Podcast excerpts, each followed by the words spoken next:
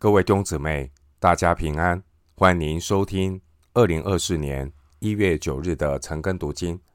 我是廖哲一牧师。今天经文查考的内容是马可福音第四章一到二十节。马可福音第四章一到二十节内容是关于耶稣撒种的比喻。首先，我们来看马可福音第四章。一到九节，耶稣又在海边教训人，有许多人到他那里聚集，他只得上船坐下。船在海里，众人都靠近海，站在岸上。耶稣就用比喻教训他们许多道理，在教训之间对他们说：“你们听啊，有一个撒种的出去撒种，撒的时候。”有落在路旁的，飞鸟来吃尽了；有落在土浅石头地上的，土既不深，发苗最快，日头出来一晒，因为没有根，就枯干了；有落在荆棘里的，荆棘长起来，把它挤住了，就不结实；又有落在好土里的，就发生长大，结实有。三十倍的，有六十倍的，有一百倍的。又说，有耳可听的，就应当听。经文一到九节，内容是耶稣撒种的比喻。第一节，耶稣又在海边教训人。上一次马可记载耶稣在海边教训人的时候，是在马可福音二章十三节，但。没有记载耶稣教导的内容。经文第一节，这一次耶稣又在海边教训人。马可所记载的有可能包括以往所教训的内容。由于众人拥挤，耶稣就调整讲道的位置，坐在靠海岸的船上，面岸背海来教训那些站在岸岸上的人。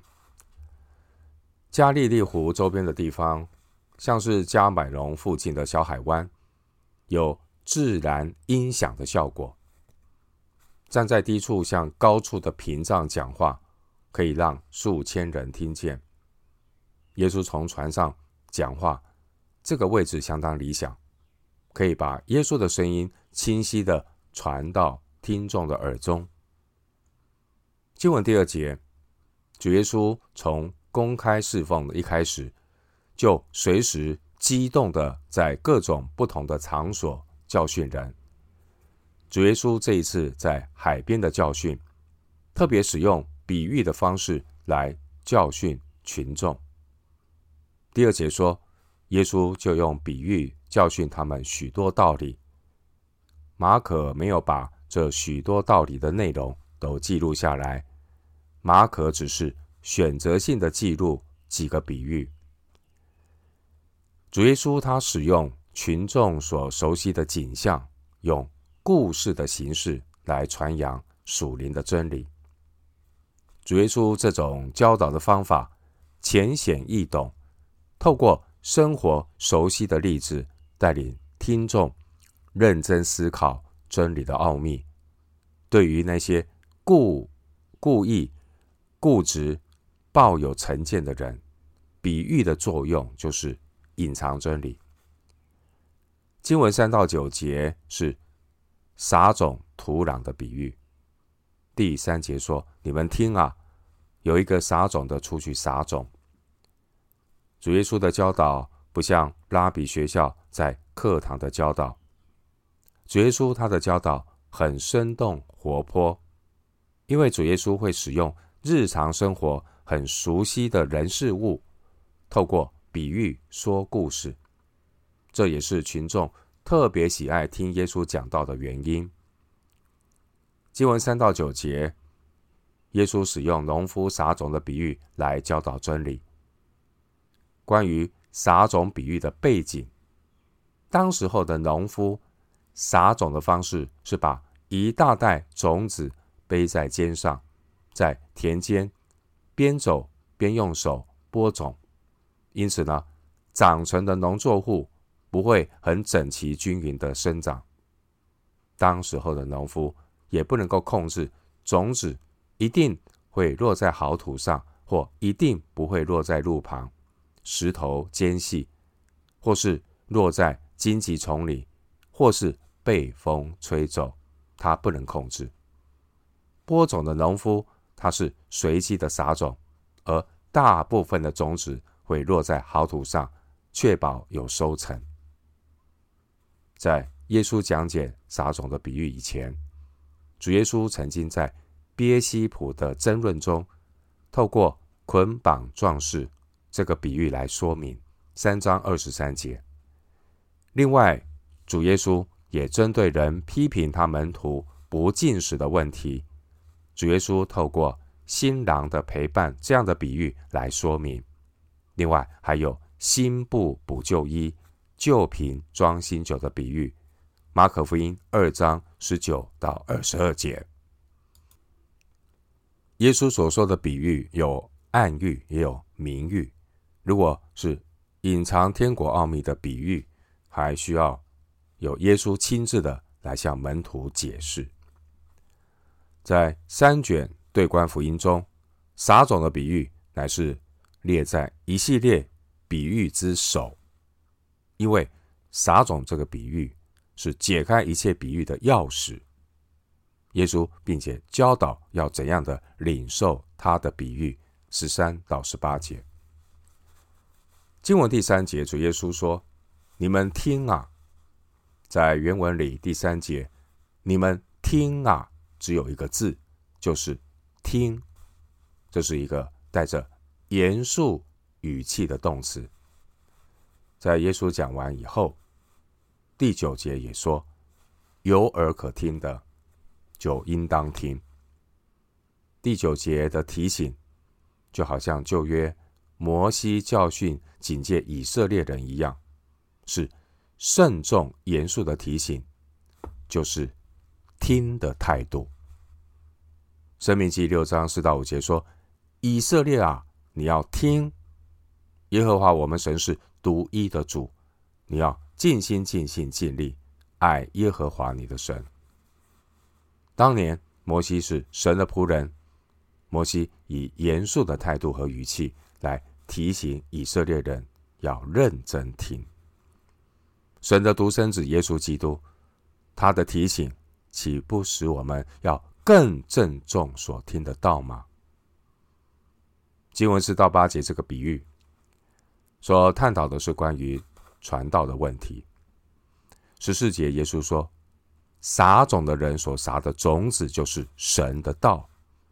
那么，撒种的人难道就这样不负责任的把种子随便的撒出去吗？不是的。其实，当时候我们看到文士和法利赛人，他们是那样的扭曲耶稣的意思，甚至呢，连耶稣的家人、门徒。他们都不是真正的认识耶稣是谁，同样都是出于耶稣的教导，却是在不同的人心中产生不同的结果。这正像耶稣自己说的，答案就是在神的话语在不同的人心中运行的情况并不相同，真理不变，但对于真理的回应取决于接受的人他。内心的状况，弟兄姊妹，神降雨给义人，也给不义的人。马太福音五章四十五节，基督耶稣的福音要遍传直到地极。神将他的话赐下来，听到的人有的愿意听，有的不愿意听。以西结书二章五节，耶稣这个撒种的比喻。目标不是要这个农夫，他要求他撒种的方法。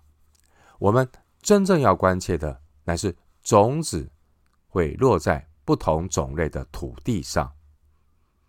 重点不是神的话在什么时候传讲，重点是神的话所落下的心田各有不同。人的心田有刚硬的心、肤浅的心、过度杂乱的心。也有善良的心，这是现实的情况。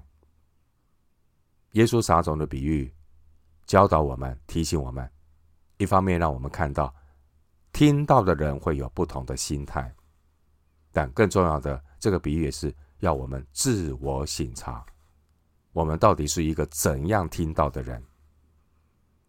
基督徒要省察自己内心的土地，我们的内心是不是耕耘松软的好土？我们是否有？清理过我们的心呢？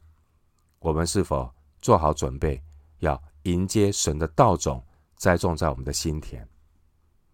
如果没有，我们真的要好好悔改。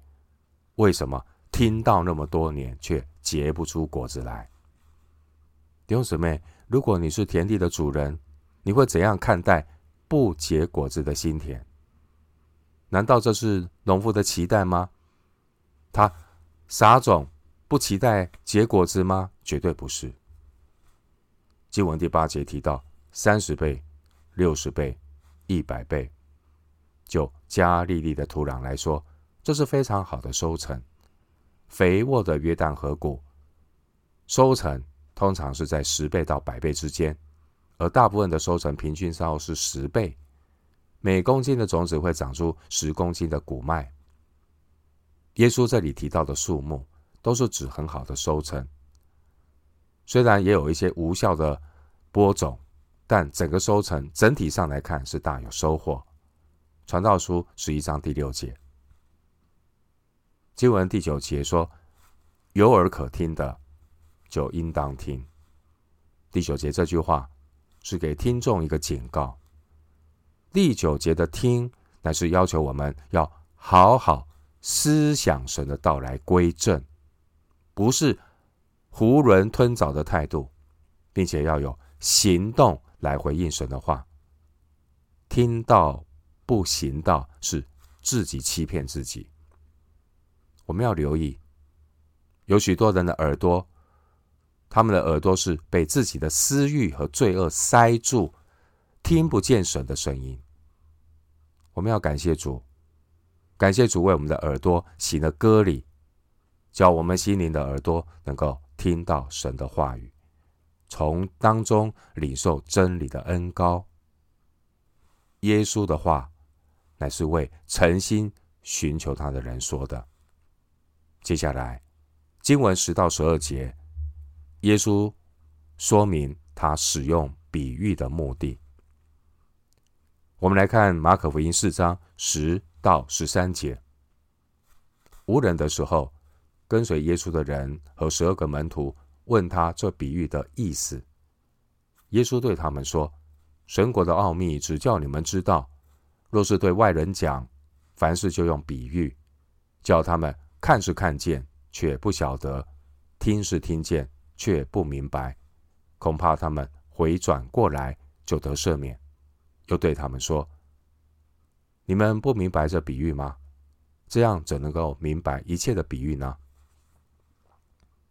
马可福音第四章从第十节到二十节，内容是记载主耶稣教导他使用比喻的目的。一个人能不能够领受比喻，取决于听众是不是有耳可听。如果一个人没有受教的态度，你教导他再多深奥的真理，恐怕也是无济于事，白费功夫。经文十到十三节，耶稣使用比喻的原因是什么呢？耶稣说明他使用比喻的原因，以及明白比喻的重要性。经文第十节，无人的时候，跟随耶稣的人和十二个门徒。问他这比喻的意思。主耶稣所传讲的比喻，其实要传递的真理很简单，但是让门徒感到困惑的是，为什么不明说呢？还要用比喻来讲道？所以这些门徒呢，他们一等到机会，就趁着与耶稣单独在一起的时候，立刻询问主关于使用比喻的用意。马太福音十三章第十节记载，当时候门徒其实是很不解的问耶稣说：“主耶稣，你为什么要用比喻的方式来教训众人？”经文十一节，主耶稣的回答，那是要让门徒们了解，做主的门徒是多么的得天独厚啊，能够拥有了解神国奥秘的权利。神国的奥秘，向主的门徒是显明的，但向其他人是隐藏的，因为只有主的门徒们有机会可以面对面与耶稣交谈，还能够亲自的听到。耶稣讲解经文十一节说：“只叫你们知道。”原文的翻译也可以说：“只是给予你们的。”而这句话清楚显明神的主权。换句话说，神国的奥秘并不是人主动寻找得到的，是神主动给人启示。神国的启示完全来自神主动的恩典。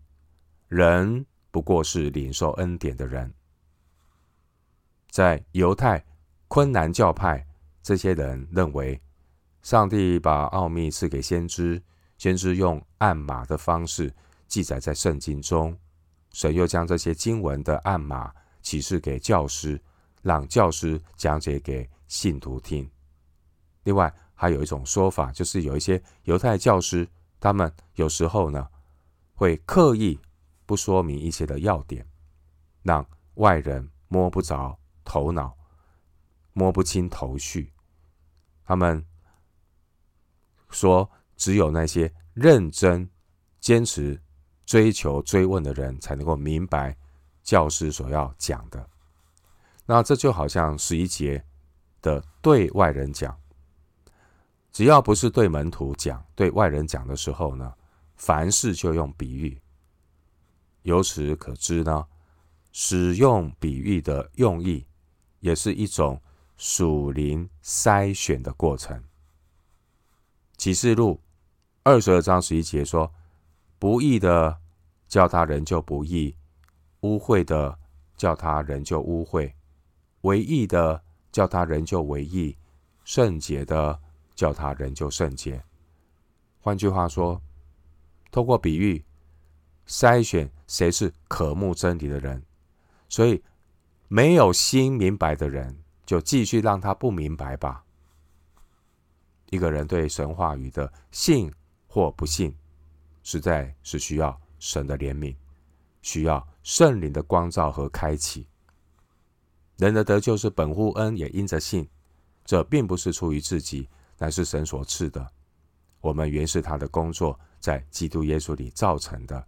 以弗所书二章八节十节，旧约先知以赛亚曾经说过：“真理对于那些不信的人，就只是命上加命，令上加令，律上加律，利上加利。这里一点，那里一点，使人前行仰面跌倒，而且跌碎，并陷入网罗，被缠住。”以赛亚书二十八章十三节。然而，对于那些相信神、敬畏神的百姓，神赐下能够领悟属灵事物的洞察力，就像耶稣在二十节所说的：“那些撒在好土上的，他会听到，并且领受，并且把真理转化成为生命的养分，结果子，荣耀神。”我们这边要澄清一下十一节的外人。这外人是指什么？指谁？外人不一定是指没受洗的人。有些人他虽然没有受洗，可他相信耶稣，特别有一些特殊的状况。因为信主虽然还没有受洗，他们仍然是神所爱的儿女。他们是决志相信耶稣基督是救主的人，他们的名字也在生命册上。因此，十一节所说的外人，乃是指不信的人。他们是听到不想听懂的人，他们是心里没有预备好的人。不信的人，不管你怎么讲道，你怎么跟他传福音，就算是有旧约先知面对面跟他讲，不信的人就是一味的抗拒。不信的人，他们就如同拿撒勒人耶稣的家人，他们说耶稣是癫狂了。不信的人就好像文士和法利赛人，他们说耶稣是被污鬼附着的。不信的外人，他们没有心要听到。不信的人，他们被自己的骄傲和无知充满，他们里面充满了顽梗和悖逆的心，要抵挡神。不信的心就是不想听懂，他们的心一直不信，就是。站在门外，恩门之外，但是拒绝进入恩门之内。这样的人就是主所说的外人。主所怜悯的，主所怜悯的人，让他可以认识神。这样的人，他内心常存谦卑。这样的人也是热心寻求真理的人。内心常存谦卑的人，他会敬畏神，因为他认识到罪的严重，他知道神是轻慢不得的。神的道光照他，他就及时的悔改。热心寻求真理的人，寻找就必寻见，他就能够得知神国的奥秘。所以，当我们跟别人讲论神的真理的时候呢，如果他们没有预备好，他们是不会明白真理的。不要有挫折感，我们需要耐心等候。很重要的是，今天教会做太多，祷告太少，我们忘记要与神同工。不管是传福音，不管是做任何的造就工作，不要忽略要为他们祷告，因为人心。需要有圣灵的动工，你撒得出去的种才不会变成一场空，所以要耐心等候。教会的信徒一定要殷勤的来参与教会弟兄姊妹共同的祷告，大家一起为教会的这些肢体、为福音朋友来祷告，也抓住每个机会。使用诸般的智慧，与他们分享神的真理，并且祈求圣灵开启这些慕道友沉睡的心灵，能够觉知接受福音，明白真理。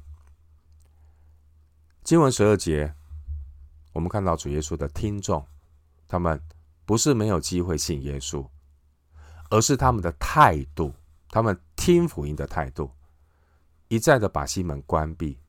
于是呢，当耶稣再次的把天国的奥秘用比喻传给他们的时候，那就是他们的抉择了。就算比喻隐藏的真理，记得比喻的目的乃是要来激发人思想生命，引导人敬畏神。弟兄姊妹，真理对有心追求的人是敞开的，但对于那些不信，刚硬悖逆的人，他们总是把耶稣的教导看作是对老我的威胁。马可福音十二章十二节，因此他们就会一再的拒绝耶稣。因此，耶稣的比喻就向他们隐藏了神国的奥秘。这些抵挡耶稣的人，他们就像以赛亚时代的以色列百姓一样，他们对神的呼声充耳不闻。闭眼不见，最终就受了眼瞎耳聋的审判。以赛亚书六章九到十节，在这里我们可以学到一个属灵的原则：神已经定义要那些拒绝接受真理的人继续的眼瞎耳聋。人如果故意的抗拒福音、抵挡真理，这样的态度将会导致他们。看是看见，却不晓得；听是听见，却不明白。这就是一种咎由自取的审判，叫人无可推诿。相反的，一个人越是渴慕吸收神所启示的真理，他吸收真理的能力也会越来越提升，有的还要加给他。没有的连他所有的要夺去。但我们要留意，我们理解神的真理，并不是要满足我们的好奇心，增加一些属灵的知识。如果人只听道不行道，有一天他所听的真理将会审判他。约翰福音十二章四十七到四十八节，因为认识真理是恩典，遵行真理是责任。路加福音十二章四十八节，经文十三节，主耶稣提示三到九节的比喻是比喻中的比喻。因为三到九节的比喻，生动的描述听到的人他们不同的反应。三到九节的比喻，不单是比喻当中最简单的一个比喻，也是一切比喻的关键所在。比喻告诉我们，人听到神国的福音之后所出现的反应。撒种的比喻告诉我们，分为四种反应，就是硬心、肤浅的心。拥挤的心，结果子的心。回到今天的经文，最后来看马可福音第四章十四到二十节。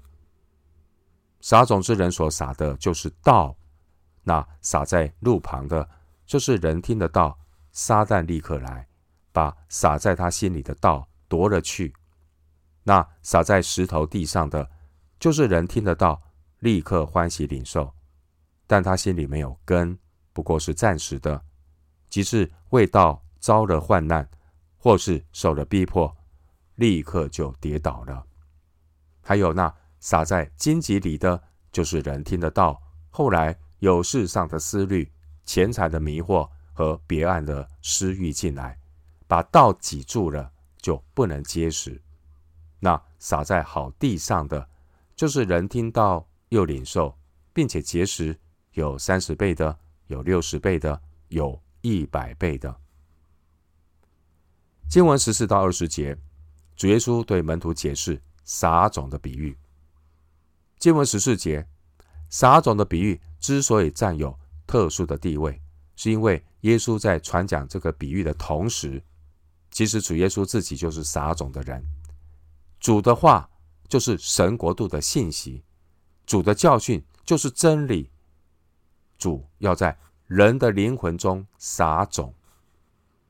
诗篇七十二篇第八节说：“他要开口说比喻，要说出创世之初就隐藏的秘密。”主耶稣他亲自的解释撒种的比喻。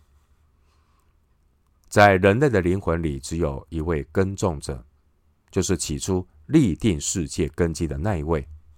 他一直。撒下生命的种子，让被造的一切得以生长，并且各从其类。在当年耶稣传道的期间，或是现今的世代里，不变的是，全世界都始终笼罩在撒旦的抵挡下。约翰一书五章十九节。而神国的奥秘，在人类不幸的恶心当中若隐若现。然而，神的国度需要在那些接受神国福音的人心中牢牢的扎根。神的国度也要借着信徒所结的属灵果子彰显出来。经文十五节说到，有些人是硬着心的，他们对神的道无动于衷。于是呢，魔鬼就如飞鸟般的立刻过来，把神的道夺了去。这是因为人的。硬心让魔鬼有机可乘。犹太教的人承认撒旦是最大的控告者与诱惑者。主耶稣他提到撒旦，乃是要门徒要有警觉性，因为如果一个人不把主的话语认真的放在心中的结果呢，将是很严重的。撒旦会来。经文十六到十七节提到。撒在石头地没有根的心田，人的心的确需要神的道来引导，这样人才能够在人生的旅程结束之后，安全的驶入港口，到达彼岸。但是如果人一再的任意妄为，他就有身处风暴的危险，甚至遭受海难。经文十六到十七节提到，有些人他们听得到，立刻欢喜接受，但是他们的热忱只是三分钟热度，因为信得太随便，没有信仰的根基，就变得肤浅，总是体贴肉体，总是消灭圣灵的感动。神的道在他的心里没有根，三分钟的热情很快就消失，转眼就变得冷漠。一旦遭遇艰难，或是遭遇迫害，立刻就被击倒了。经文十八节提到，有人听得到，就是被世界和世界上的事，像是肉体的情欲、眼目的情欲、今生的骄傲所拥挤。约翰一书二章十六节，这些属世的思虑和贪爱钱财，人的私欲就如发旺的荆棘，占据了人的思想空间和生活时间。导致生命之道给缠住了。虽然听到，虽然听到，每个礼拜也来听听到，却结不出果实来。经文二十节说：“那撒在好地上的，就是人听到又领受，并且结实，有三十倍的，有六十倍的，有一百倍的。凡是真正跟从主的门徒，他有结果子的心，在将来这些。”跟从主的门徒，他们将会带出不同程度的收成，有三十倍的、六十倍的，也有一百倍的。就如保罗所说的，个人领受神的恩赐，一个是这样，一个是那样。哥林多前书七章七节，无论是几倍的收成，主耶稣对门徒共同的期待是良善和忠心，做人要良善，服侍。要忠心，弟兄姊妹，我们经常以为耶稣关于撒种的比喻是在谈论四种不同的人，其实耶稣也可能只是在谈论一个人，因为一个人在他人生中不同的时期、不同的情境中，他接受神话语也有不同程度的反应。神真理的种子会落在四种不同的土壤。代表人对神的话语会有四种不同的反应。比如说，当你把前途交托给神的时候，你的心像是好土；比如说，一个人在运用金钱方面不愿意让神介入，也很吝啬奉献，这样的人，他的心中就是长满了荆棘。又比如说，当神光照你，提醒你。要分别时间来敬拜他，不要该敬拜神的时候还去上班加班。那你这样的回应就是好像种子落在好土上。可是当神光照你要承认自己的罪恶过犯的时候，你的回应和态度就有可能像种子落在石头地上，仍然很刚硬，仍然不愿意悔改。因此。